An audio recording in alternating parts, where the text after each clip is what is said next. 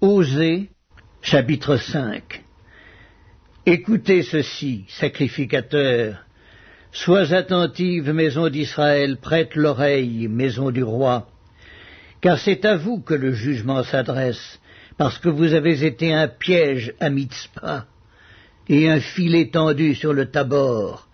Par leurs sacrifices, les infidèles s'enfoncent dans le crime, mais j'aurai des châtiments pour eux tous. Je connais Éphraïm, et Israël ne m'est point caché. Car maintenant, Éphraïm, tu t'es prostitué, et Israël s'est souillé. Leurs œuvres ne leur permettent pas de revenir à leur Dieu, parce que l'esprit de prostitution est au milieu d'eux, et parce qu'ils ne connaissent pas l'Éternel. L'orgueil d'Israël témoigne contre lui. Israël et Éphraïm tomberont par leur iniquité. Avec eux aussi tombera Judas. Ils iront avec leurs brebis et leurs bœufs chercher l'Éternel, mais ils ne le trouveront point. Il s'est retiré du milieu d'eux. Ils ont été infidèles à l'Éternel, car ils ont engendré des enfants illégitimes. Maintenant, un mois suffira pour les dévorer avec leurs biens. Sonnez de la trompette à Gibéa, sonnez de la trompette à Rama, poussez des cris à Bethaven.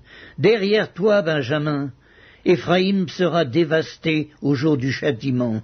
J'annonce aux tribus d'Israël une chose certaine. Les chefs de Juda sont comme ceux qui déplacent les bornes. Je répandrai sur eux ma colère comme un torrent.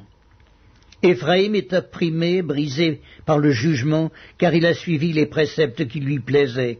Je serai comme une teigne pour Éphraïm, comme une carie pour la maison de Judas. Éphraïm voit son mal et Judas ses plaies. Éphraïm se rend en Assyrie et s'adresse au roi Jareb, mais ce roi ne pourra ni vous guérir, ni porter remède à vos plaies. Je serai comme un lion pour Éphraïm, comme un lionceau pour la maison de Judas. Moi, moi, je déchirerai, puis je m'en irai. J'emporterai, et nul n'enlèvera ma proie. Je m'en irai, je reviendrai dans ma demeure jusqu'à ce qu'ils s'avouent coupables et cherchent ma face. Quand ils seront dans la détresse, ils auront recours à moi.